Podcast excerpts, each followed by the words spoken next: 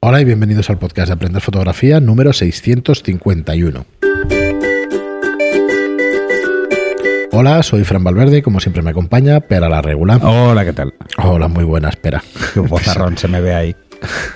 Sí, En la gráfica. es que, bueno, es que lo tenía configurado para, para otra persona, ahora sí. Estás ver, ahí sí, en ahora sí, teoría ahora tengo perfecto. un volumen razonable. Muy bien, pues bienvenidos a este nuevo podcast de Aprender Fotografía, el número 651. Como siempre, deciros que os podéis pasar por aprenderfotografía.online o estudiolightroom.es para que veáis todos los cursos que tenemos, eh, que es además la manera más fácil y más rápida para que aprendáis fotografía. Eh, más de 40 cursos ya y, y bueno, va a llegar enseguida otro de Street Photography, Ah, ¿verdad? Espera sí. que... Yo creo que os va a gustar. A mí me, me está gustando hacerlo pinceladas de lo que me mucho. ponías ayer del guion, un poco cómo lo querías tratar y todo eso. Bueno, la verdad es que el curso ya está planteado. Eh, mm, he preparado más de 100 fotos mías para, para que veáis mm, varias facetas. En primer lugar, mm, os explico qué es esto del street photography y hablo de, de, para mí, uno de los precursores y quizá el maestro por antonomasia de, de esta Sí. especialidad, que es Carter Bresson. Eh, y bueno, a partir de ahí, pues hacemos un repaso un poco a sus fotos, a las más icónicas, luego vemos de otros fotógrafos de todas las épocas. Al final, además, os dejaré una lista de grandes fotógrafos de, de street para que, o fotografía callejera para que lo disfrutéis buscando en los antiguos la foto que hay- las fotos que hay en, en Google encontraréis no, muchísimas. yo no me cansaré de decirlo, es una de las mejores maneras de aprender, ver el Sí. trabajo de otros fotógrafos. Por eso este curso lo vamos a centrar mucho en, en intentar analizar el porqué de esas fotografías o el por qué han tenido tanto peso o tanto éxito. eh, aparte de las paranoias de Carter Bresson con los charcos, que, que era algo bastante, bastante interesante, pensar que era francés y, y vivió en casi, bueno, vivió en París, en Londres, en Nueva York, en un montón de sitios estuvo, eh, zonas muy al norte donde llueve bastante. Sí. Y entonces el tema de los charcos era como muy, muy interesante ¿no? para él. Eh, gente saltando charcos, reflejos de charcos, bueno, este tipo de cosas mm, que a mí me, me fascinan. Esas fotografías son- es uno de mis referentes. O sea, en, en Street es, es Carter Bresson, está claro, y en, en moda está Avedon. Esos son mis dos grandes referentes. Ya sé que soy un, un viejo, pero es lo que hay. Y, y bueno, además veréis la cámara que usaba. Y entonces piensas, dices, bueno, ¿por qué le daremos tanta importancia a la cámara cuando lo realmente importante es el fotógrafo, ¿no? Y eso es lo que hay. Luego hacemos mm, un repaso a cuál es el equipo más utilizado. Eh, como os decía, os dejo una lista de, de fotógrafos para que busquéis y los modernos, eh, muchos están en Instagram, los más actuales, que veréis que son estilos totalmente diferentes. Veréis también quizá un matiz que quiero remarcar en el curso, que, que es cómo se tratan esas fotos, o sea, cómo se procesan, precisamente para que su impacto sea, sea mayor. Eh, y además es que huye, huye de la foto documentalista, ¿eh? aunque sean dos, eh, dos especialidades muy parecidas, porque buscan más o menos lo mismo, plasmar la sociedad. Eh, en, la fotografía documentalista se pretende contar una historia mm, actual que existe y en la fotografía de street es simplemente placer por hacer fotografías. Y, y hablo mucho de- del momento decisivo, ¿no? Es- lo acuñó Carter Bresson precisamente y hablo mucho de esto. Entonces, luego vamos a ver una serie de fotos que, que he hecho yo y, y bueno, vamos a, a ver las cosas buenas, las cosas malas que tienen. Yo soy muy crítico con mis, con mis fotos y además estas son más por puro placer, que eso es por eso las disfruto de forma diferente. Y luego vamos a ver cómo editar ese tipo de fotos jugando con diferentes cosas, ¿no? Desde las ediciones de blanco y negro clásicas, eh, que veréis que se pueden jugar mucho, hasta los ligeros desaturados o los sa- desaturados eh, predominando, mm, por ejemplo, colores vivos, que esto veréis que se hace muchísimo, pero muchísimo. Eh, y entonces os daréis cuenta de por qué una foto aparentemente normal tiene un impacto visual mucho más eh, interesante, ¿no? Aparte de, de lo que muestre, ¿no? Lo más importante en, en el street es, es que muestre algo realmente que nos llama la atención. Claro. Y luego eso, pues los consejos, ¿no? Para hacer este tipo de fotografía. Una especie de conclusiones sobre, sobre qué, qué es, qué es esto y cómo, cómo hacerlo o cómo disfrutarlo. Muy bien, pero pues yo creo que en un par de semanas, ¿no? Podemos disfrutar de ese curso, más o menos. Yo creo que la semana que viene ya está. Vale, que- perfecto. Muy bien, pues nada, hoy tenemos una serie de, de preguntas que nos han hecho y observaciones y, y críticas, Ah, que eso sí. siempre está bien, eh, sobre el programa pasado de, de si me puedo cambiar a una mirrorless, no, y todo eso. Bueno, para empezar, eh, era un poco nuestra opinión, tampoco no hay problema. No. Efectivamente, probablemente tengamos eh, alguna laguna, cosas que no, no hemos trabajado con ellas exhaustivamente y todo esto. Pero bueno, Y eh, yo ahora voy a preferencias leer- personales. esto Sí, sí, así, eso, eso es otra. Voy a leer un comentario de. Pero bueno, dicho eso, el viernes vais a tener un, un programa, espero que sea el viernes, que grabamos mañana, un programa donde nos visitará Rey y nos va a explicar porque él acaba de comprarse una mirrorless y nos va a explicar con pelos y señales. Va a intentar, vamos a intentar hacer un análisis exhaustivo que nos dé también su opinión sobre, sobre el material. Yo, yo aviso ya, Rey, yo seguramente seré crítico. Como al tengo respecto, claro, bueno. como tengo confianza también con Rey, de que claro, eh, como se la ha comprado, pues Pero bueno, seguro que nos podrá Mira, dar hay, otra hay una, visión, otro hay punto una de vista. máxima en, en fotografía eh, que, que todo el mundo aplica de forma consciente o inconsciente. Mm, todo el mundo defiende su cámara. Claro, pero es Ya normal, está. Es que es lo que hay. Y además creo que hay un punto de hacer muy bien con eso, porque joder, te tienes que sentir contento y tienes que sacar buenas fotografías. Sí, además es que es una inversión importante. Si Claro. resulta que te has dejado un pastizal y luego resulta que, Pero vamos que no, que no te llena, con eso no estamos diciendo que sean malas ni nada de eso. No, ¿eh? no, no. Bueno, mira, yo os quiero leer el, de. Horlon Map, porque además le hemos contestado en, en iVoox a ver si para invitarle que venga al programa y nos cuente su experiencia, porque nos dice que parece mentira que a estas alturas habléis de mirrorless con tanto desconocimiento. Eh, nos decía que mira que os ofrecí opciones para que os pusierais un poco al día y bueno, que hemos decepcionado un poquito y tal. Eh, nada, oye, que te invitamos a venir aquí porque probablemente no hemos mirado todo lo que nos dijiste y si te puedes venir al programa nosotros encantados con que, con que podamos hablar contigo y, y nos puedas ayudar un poco con este tema de las mirrorless. Nos encantaría, la verdad.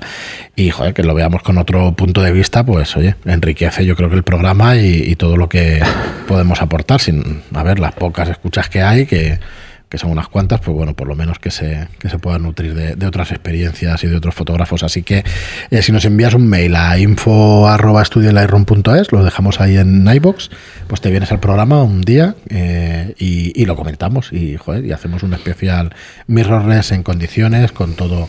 Claro, nosotros las que disponemos son la Nikon y la, y la Canon. Yo no tengo cosas malas que decir de ellas, entonces mm, pero es que eh, hemos hecho algo realmente malo. no, yo creo que son preferencias personales y alguna cosa en la que... Pero bueno, Ya está. que, que no hay problema. Eh, si tenemos que recomendar una mirrorless, pues mm, antes que otras, pues seguramente no nos saldrá tan naturalmente. Pero vamos, que a mí me parece una cámara excepcional. La Canon que, que tengo aquí, la Nikon Z, pues lo mismo. Son cámaras excepcionales. Bueno. Voy a ir a un par de comentarios más. A, uno que me ha hecho gracia. Nos comenta Musgolera. Muchas gracias por vuestro programa. Es genial. Soy una abuela que se enganchó a vuestros podcasts y estoy pensando en apuntarme a vuestros cursos. Nada, muchas gracias. eh, dale un vistazo y, y ya está. Pero bueno, los podcasts ya sabes que también tienes un montón de contenido. Tengo mucho que aprender. Si podéis echarle un, un ojo a Flickr, soy musgo como buena gallega. Eh, un bico con mascarilla.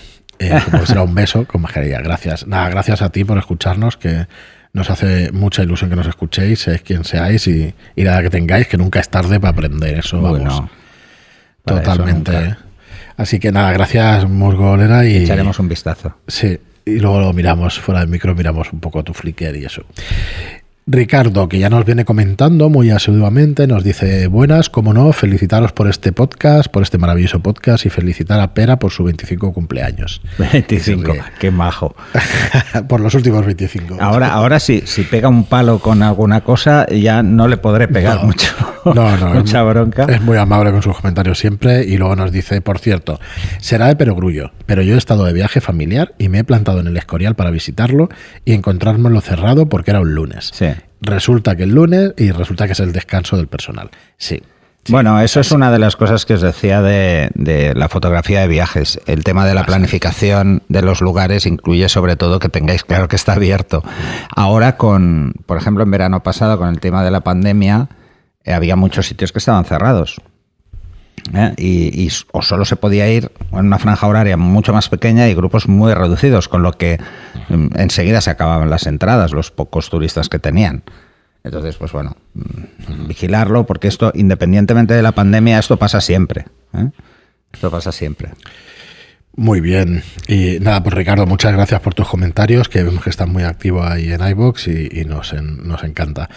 Anónimo nos dice, yo estoy con pera, sigo usando una rosa 1 de Mar 2 N, que no sé... Es una Canon. Sí, pero no sé por qué pone aquí rosa. Bueno, y, ot- y otra es la Mar 3, y van de maravilla, retrato e incluso paisaje. La calidad es brutal. Sí, has de, has de mirar otras cámaras y ver la calidad, ¿eh? porque ha avanzado el tema y tal, pero claro que son unas grandes Pero a ver, realmente, a ver, es que nos centramos demasiado en la cámara y aquí lo realmente importante es la óptica, eso para empezar, y luego el que está detrás de la cámara. Mm, Yo he visto auténticos bodrios con cámaras carísimas y he visto fotos maravillosas con cámaras de usar y tirar. Esto es así. O sea, es, es- es cuestión de... eh, si, si realmente te metes un poco en, en la fotografía y te das cuenta de lo que hay por ahí, te darás cuenta de que eh, siguen habiendo joyas que han pasado 50 años y siguen siendo joyas eh, por, mucho más por lo que cuentan que por la resolución que puedan llegar a tener. O sea, esto, esto siempre será así. Bueno, y como pregunta del programa, me gustaría leer esta y a ver si le podemos eh, echar una mano a Miriam. Nos ha mandado un email que nos dice, por casualidad he visto el podcast de fotografía en pabellones con poca luz. Estoy tratando de buscar una cámara Nikon que tenga menor ruido, ya que la cámara que tengo ahora, la D7100, me da la sensación de que con poco ISO se ve demasiado empastelada. Actualmente uso un 80-200, 2.8 y cuando hago fotos la sensación es que salen poco nítidas cuando se supone que el objetivo es bastante nítido o eso tengo entendido. Me da la sensación de que enfoco mal y de que no quedan igual que las fotos de otros con cámaras similares, pero no sé qué podría ser. Bueno, decirte que ese objetivo efectivamente es excepcional. Es un, tan- es un poco antiguo, pero no por ello tiene que ser malo. Si es el 80-200, 2.8, lo hemos tenido en el estudio muchísimos años, pero es un, es un objetivo que no es excesivamente rápido en enfocar. O sea, que Ese los- puede ser el sí, problema. uno de los problemas que puedes tener es ese. Y yo lo he utilizado y da como pequeños golpes para enfocar. eh, y, y enfoca de esa manera que, que parece que le cuesta, le cuesta, le cuesta y al final tiene foco. Ya nos dirás si es así, Miriam, pero por ahí te puede venir uno de los problemas. Y si te parece, pero hacemos un poco de, de recordatorio de qué debemos tener en cuenta con este tipo de Sí, fotografías yo lo que te diría, Miriam, de es deporte que- en interior. Es que No. eh, envíame una de esas fotos que dices que, que no, no las ves bien. A ver si detecto qué es lo que te está pasando mm, con los parámetros mm, para que no me tengas que enviar tampoco el EXIF, así visualmente me puedo hacer una idea de a qué distancia estás, bueno, todas estas cosas que es muy difícil mm, explicarlas. Eh, envíamelo directamente a, a pere arroba laregula.es, me lo envías ahí, un WeTransfer, me envías una o dos fotos, lo que tú veas, y le doy un ojo. A ver si veo algo más, ¿eh? Yo ya os adelanto, yo no conozco tanto las cámaras de, de Nikon, No, pero pero vamos, es que la cámara, el objetivo tú lo conoces, La cámara tiene su tiempo, tiene 24 megapíxeles, un sensor CMOS, tiene ¿de qué recorte. año es? Eh, tiene ya varios años. Esta está descatalogada. Bueno, la mía yo también. Sí, Es ideal, seguro que es buena cámara si está descatalogada. está descatalogada, sí. Vale, pues sí, sí, no, no. A ver, no, no creo que sea un problema su- de la Yo cámara. por ¿eh? lo que recuerdo tendrá sus 7, 8 añitos, debe tener. Bueno, ahí. eso no es nada. Eh, a ver, el tema es el siguiente. Yo lo que te diría de entrada Sí, es que probablemente siete años. estás... Bueno, eso es poco, ¿eh? Eh, Para la evolución de los sensores es poco, 7 tampoco es que hayan... 2013 hay un análisis, sí, más o menos 7, 8 En ese, años. ¿Es una full frame? No, Es factor de recorte. Bueno, da igual. sí. Tienes uno 1,5 como todos los como todas las de Nikon. Bueno, yo lo que te diría que probablemente es estás jugando sobre todo con el ISO para probablemente para obtener una obturación muy alta, por eso que vea que vea qué estás haciendo exactamente y así me hago una idea de cuánta luz hay en la escena.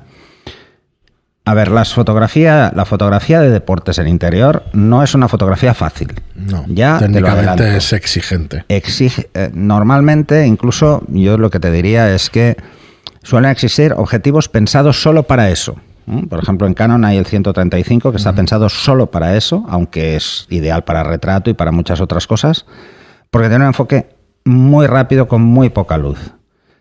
Esa es la ventaja. ¿m?